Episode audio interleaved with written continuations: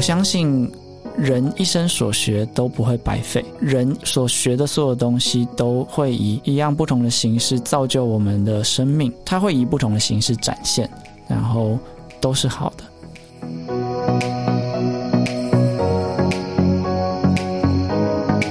Hello，欢迎回来《大学问》大学生的大在问，我是主持人查理。那今天非常开心邀请到青年作曲家张克树来到我们节目做分享。那我觉得张克树的故事非常的特别，他在高中的时候毅然决然的选择自学，而且在自学的过程中慢慢认识自己，觉得自己想要走音乐这条路。那他从小并不是在音乐科班环境下学习，但是他在面对比较不稳定的道路上却不断的前进。那我们就话不多说。请我们的来宾来自我介绍一下。Hello，大家好，我是张克树。如刚刚所说，我在高中是一般科，过去并没有在音乐科班当中学习。不过自高二开始，我自学，并辗转走上了学习音乐的这条道路。现在也已经于大学音乐系毕业，正在准备之后继续研读硕士。对，那你刚刚说到你高中的时候选择自学嘛？那你是为什么会选择自学？因为据我所知，这不是一个非常寻常的事情，也不是一个很非常常见的道路啊。没错，嗯、呃，我会选择自学的原因其实很简单，就是我觉得我在高中已经学不到什么东西了。当时的学校教的东西对我来说，我觉得它对我的人生没有帮助，因此我就选择在读完高一之后。当初有考虑是要休学或者是转学，没想到后来又发现原来还有自学这么一个选项，嗯、那我就开始自学，自己向教育部提交我的教案，自己写自己的教案，嗯、然后呃让教育部来评审我。哦，所以自学就是说你要向。教育部提出你的自学的的 plan 这样子，对，我选择的自学是比较特别的，我没有与任何的机构或学校合作，呃，我是独立的申请，因此我就等于是提交一个独立的教案，嗯、然后教育部认可之后，我们就按着这样的教案来进行。对，这蛮蛮特别的啦，就有点像你自己做自己的课纲的感觉。没错，对，那自学归自学啊，那你后来选择走音乐这条路吗？是在自学的过程中有？发生什么事情吗？让你有这样的想法吗？是这样子的，我在刚开始自学的时候，我其实并不是专门只走音乐这条路，我一样是学习综合的学科，而且当时比较偏重的是美术方面的发展。不过到了高二要进到高三的那段时间，我有在考虑未来道路的事情。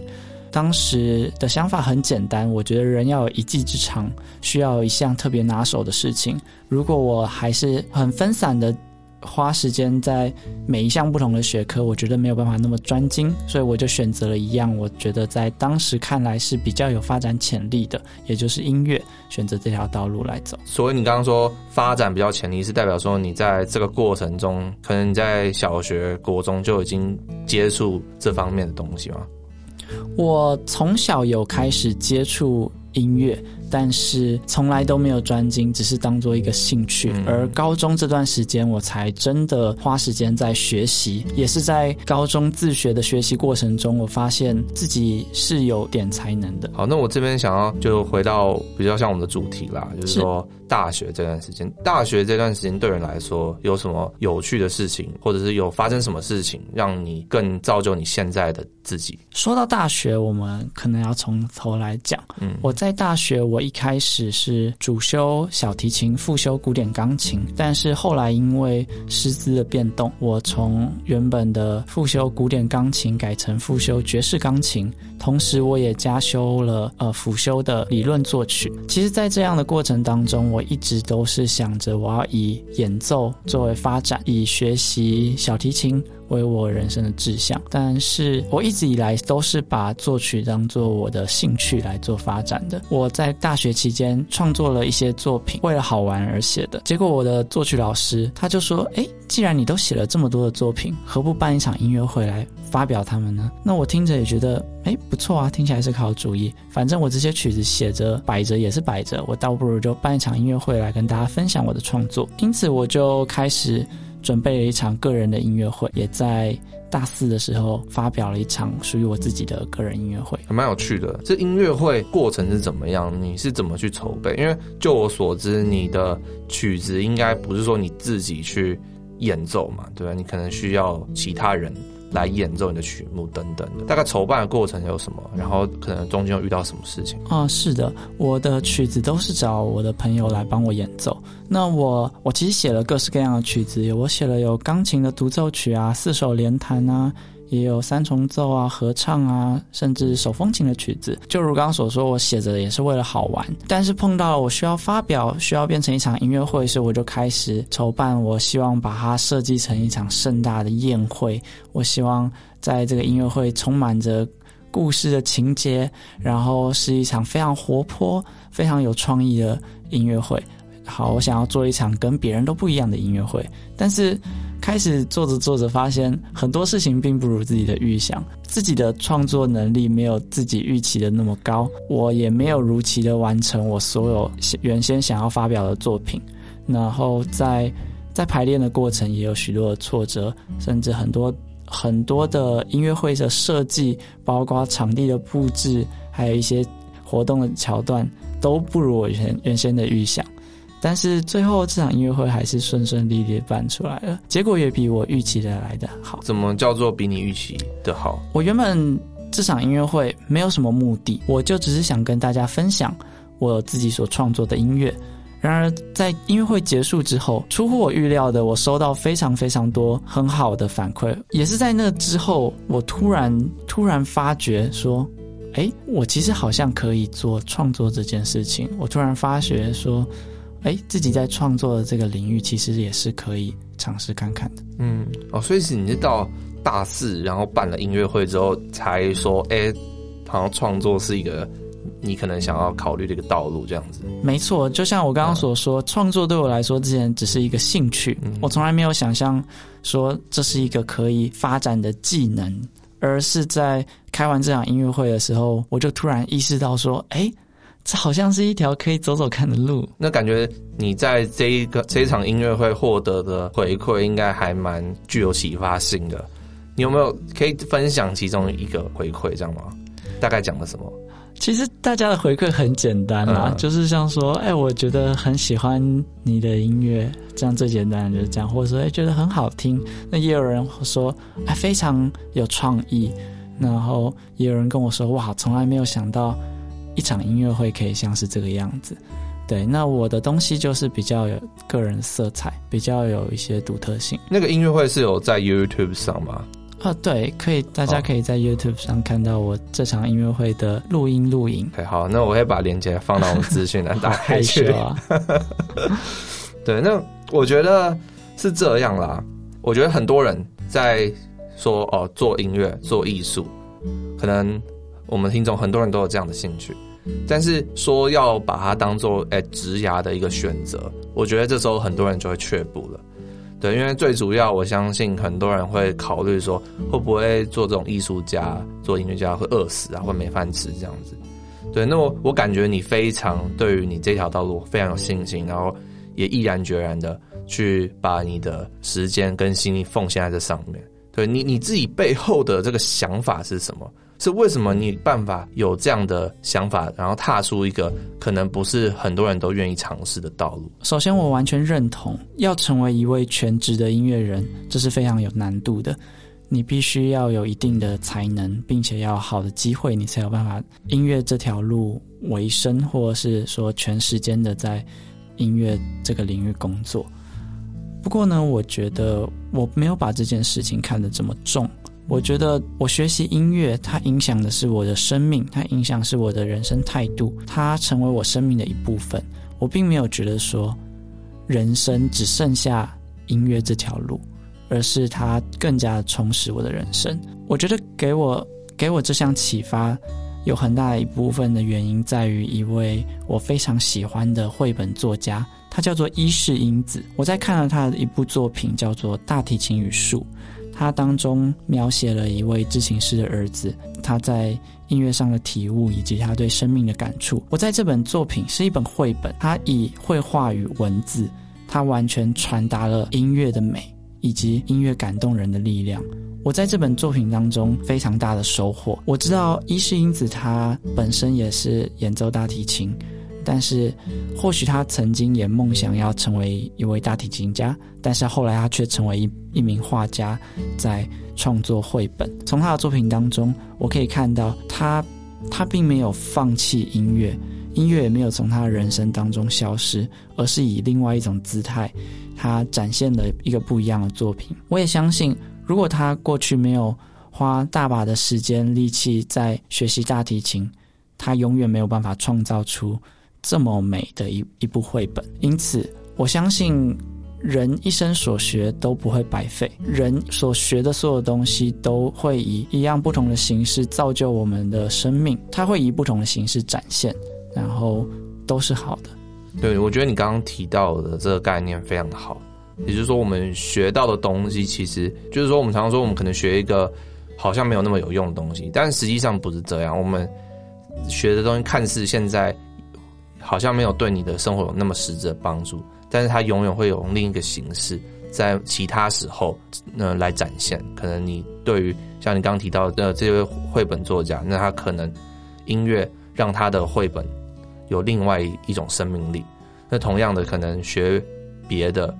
原本别的专业的绘本作家，他们画的绘本可能又有另外一种生命力，可以给不同人去有其他的启发，这样。所以我觉得你刚刚提到很好。那还有没有其他的的价值是你所信仰的，然后让你有这样的勇气？我觉得有一个重点是，我的人生并不是为了音乐，这不是我人生的目的。我并不觉得我我这一生我必须要达到什么成就。我必须要完成了什么，或在音乐上有什么造就，我才是过了好好的活完我这一生。我觉得人生其实没有那么复杂，就是努力的去做事，然后尽力的去完成交付在自己手上的责任，其实这就够了。在现在的社会来说，饿不死的啦。人只要肯拉下面子，愿意去做事，其实你都可以找得到一份工作。我觉得不需要纠结于音乐，当然同理也包括。你假如在学习其他的事物，并不是说你今天学习了这个东西，你就只只能在只能在这这个领域当中发展，或者说你人生就只剩下这一条路。对我而言的话，我觉得呃，我是信仰上帝，那我我人生是为了神而活，不是为了我自己，因此我不会觉得我必须要为自己留什么，我并并不觉得我需要为自己成就什么，我也不担心自己会走向哪里。我觉得我的生命就是奉献给神。就我刚刚在我们录音之前，其实我有跟克昌哥说小聊一下，然后我觉得你讲的这个非常好，就是说，其实在这个现代社会，真的你想要饿死也其实没有那么容，没有没有那么容易啦。如果你今天真的失业，政府还会给你救助金；你想饿死，政府还不让你饿死，这样。当然，如果是今天真的没有工作，你可以去，例如说便利商店打工。对不对？你可以领时薪。我觉得，只要你肯做任何工作，其实你一定有办法可以存活下来。如果你今天肯努力，那又机会又更多了。你只要稍微更积极一点，其实你不用担心说今天可能走一条走一走这条路不行了，然后你就人生无望了。其实你只要态度是正确的，你的方法是正确，那那转个弯，其实都还是可以绕得过去。是，而且我觉得学习音乐最重要的是，它熏陶的是我的生命，它造就了我的品格，它造就了我的生命态度，而并不是为了帮我找到一份工作。所以我并不，我当初在学习这个东西的时候，我知道的是我是在建立我自己的生命，而不是在为我的未来事业铺路。既然你走这条路，那过程中有没有遇到什么挫折？挫折一定有的，而且多到数不完。嗯。我相信，就算不是走音乐这条路，不管做哪一件事情，一定会碰到许许多多的挫折。当然，像我面对的挫折，可能就包括啊，我很多我觉得很棒的音乐，但我完全写不出来啊，或者是说，像我最常碰到的情况，就是截稿日前，我还是。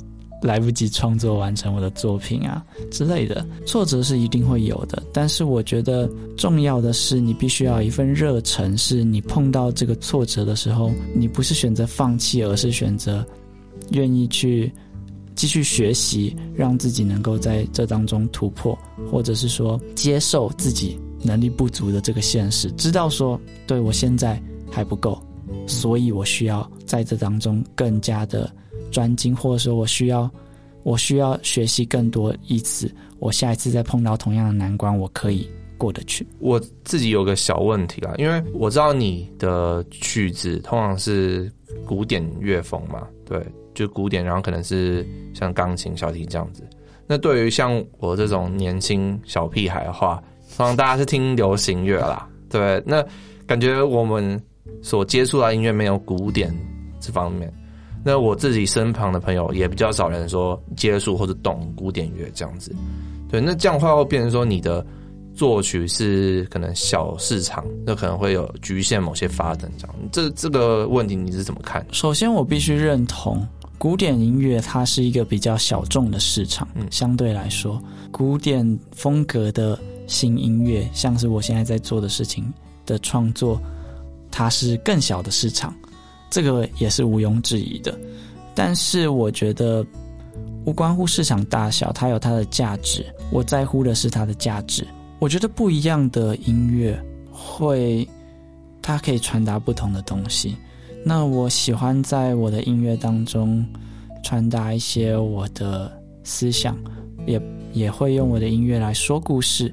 那它它所传递的是我在生命的领悟，以及我所感受到的美。那我希望的是能够把这份感动，或者说这份美好传递给其他人。我想要让人们感受到我所看见的美好，也这也是为什么我选。我选择创作。那你觉得你的你的曲子有什么特色？我的音乐的特色呢，是我的我的创作充满了个人的色彩。我很喜欢挑战自己，也喜欢做一些创新。那这当然反映在我的音乐上面。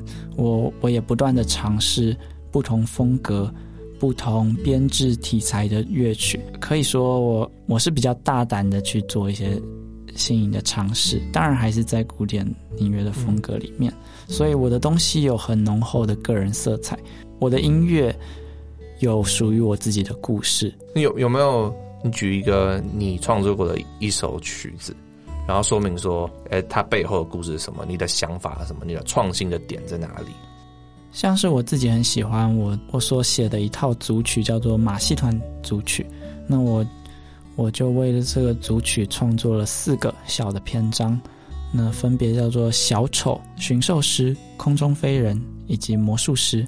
那这些都是我在看马戏团马戏团的演出当中，我非常喜欢的桥段。我就把这这一首曲子当做一场马戏团表演在呈现。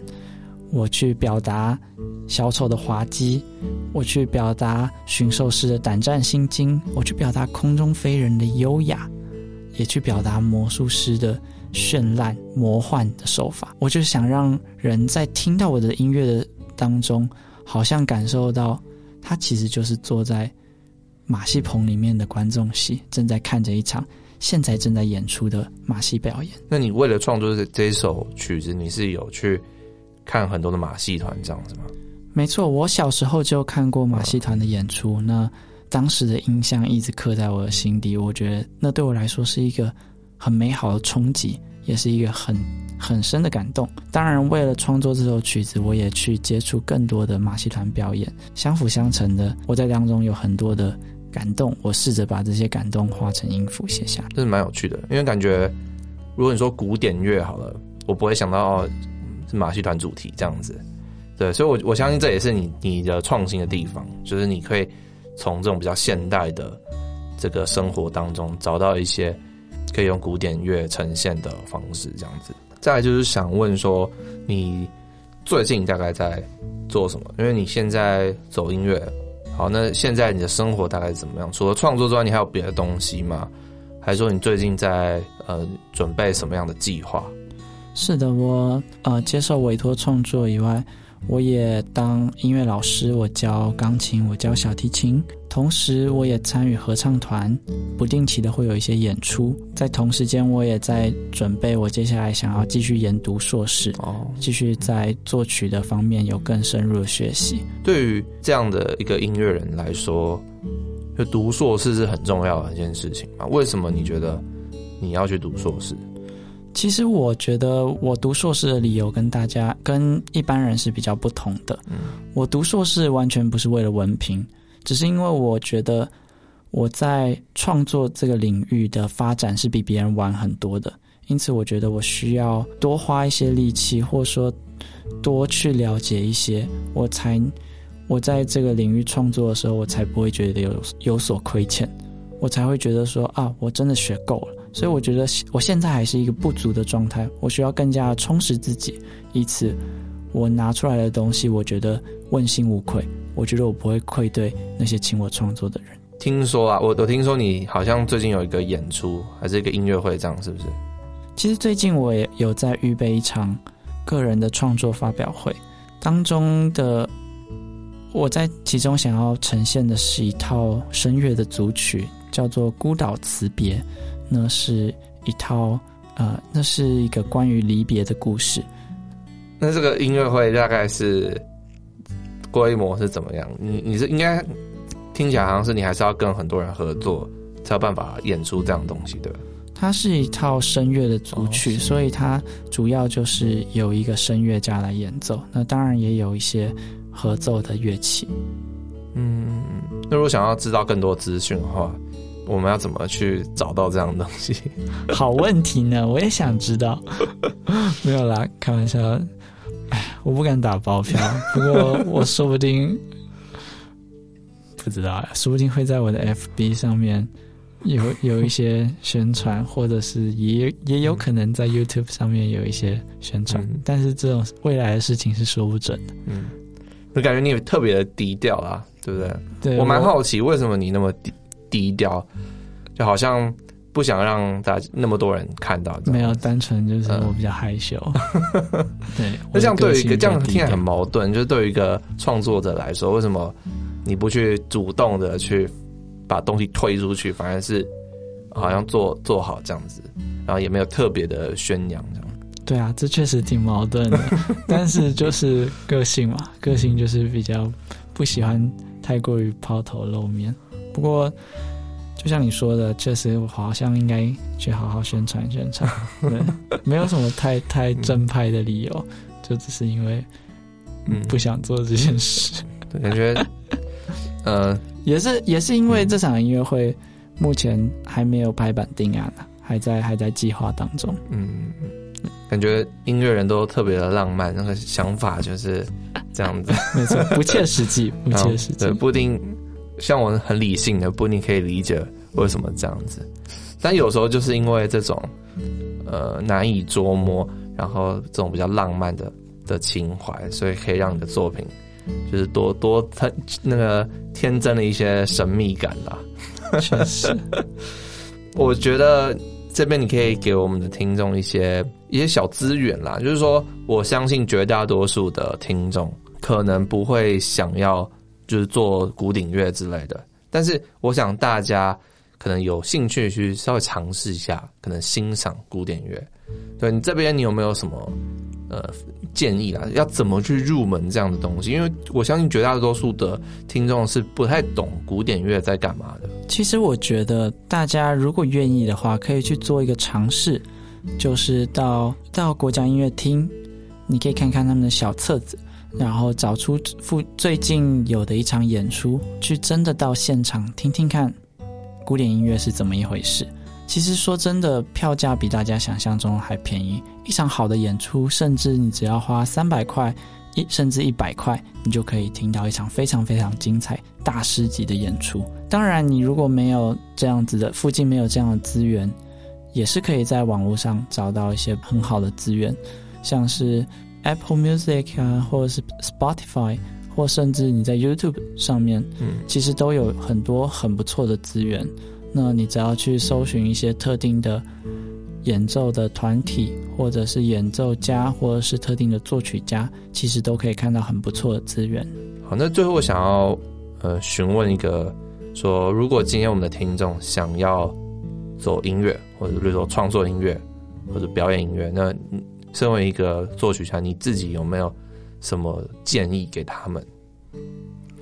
如果你是一位还在就学的学生，你学习音乐，那我只能跟你说，坚持下去，努力不懈。其实，对啊，就像老话一句，机会就是留给那些努力预备好的人。